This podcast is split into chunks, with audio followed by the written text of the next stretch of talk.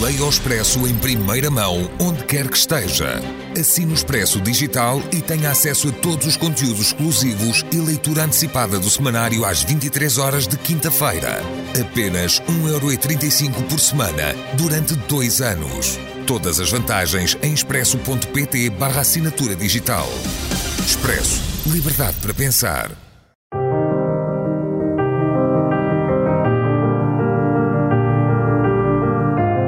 Desastres naturais.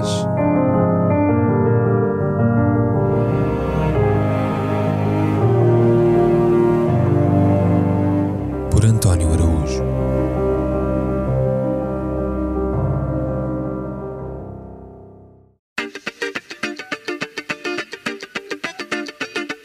Nascida Raquel, Regine Zilberberg, conhecida tão só como Regine, ficou famosa no mundo da noite. A sua amiga Françoise Sagan chamou-lhe Rainha Negra das Nossas Noites Brancas. E está tudo dito. A mulher lenda ao ícone, que faleceu às 11 horas da manhã do Dia do Trabalhador, na região de Paris, de causas não especificadas e aos 92 anos de existência, desafiou em corpo e em espírito a humana lei das probabilidades pois nasceu na Bélgica em 1929, no auge da Grande Depressão. Foi abandonada pela mãe ainda criança.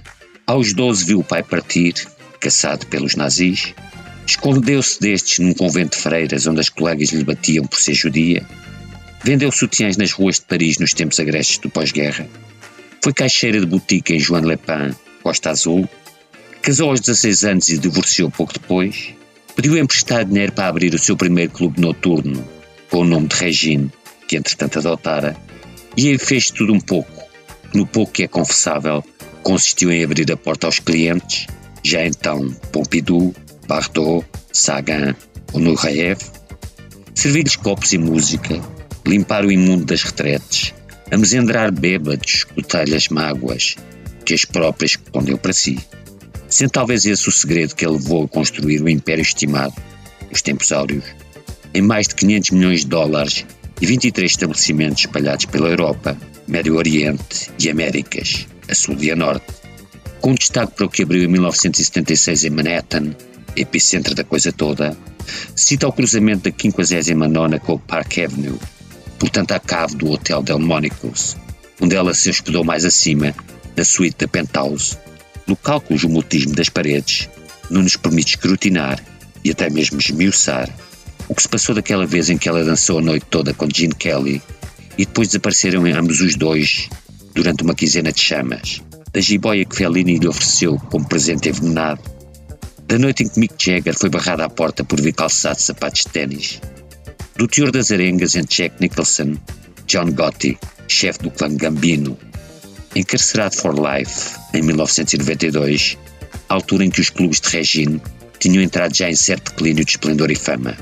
Passados os tempos em que os puteiros tinham indicação para, de quando em vez, deixar entrar alguns Zé Ninguéms para evitar as multas por discriminação social que as autoridades inspectivas de Nova York visavam administrar-lhe a ela, Regine Zilberberg, que nascera Rachel, filha de judeus askenazes polacos, em tempos emigrados para a Argentina, mas regressados à Bélgica, onde seu pai, um bêbado adicto ao jogo, perdeu a padaria familiar na roleta e nas cartas, o que o fez fugir para a França, onde ela e o irmão mais novo andaram em bulandas até que Regine, ou melhor Rachel, se refugiou num albergue para velhos em Lyon, onde se apaixonou pelo filho do dono.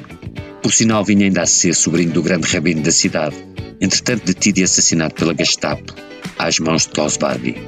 Não admirando, pois, que décadas depois ela se tenha esmerado em 1979 a cantar I Will Survive, que Gloria Gaynor lançara no ano anterior sendo esse momento glorioso um só, só mais um, de uma voz refulgente para a qual escreveram trutas como Carlos Aznavour e Sérgio Gainsbourg, inter alia, e que ecoou em salas como as do Olympia, das Folies Bergère e até do Carnegie Hall.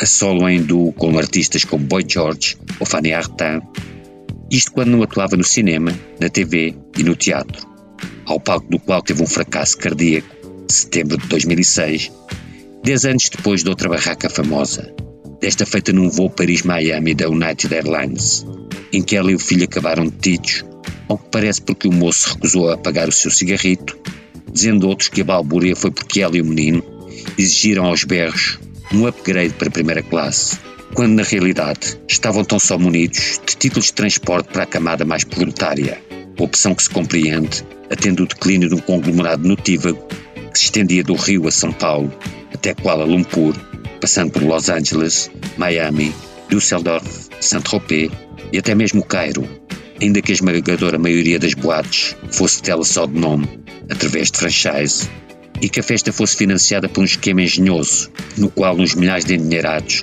pagavam coisa como 600 dólares só para pertencer ao seu exclusivo clube, comes e bebes à parte. Truque não resistiu ao ascenso de novos poisos, como o Studio 54, mais desbragado e drogado, algo que Regine sempre tentou evitar nos seus sítios, o que ainda assim não evitou que um deles, o parisiense Le Palace, fosse encerrado em 1992 por tráfico de ecstasy.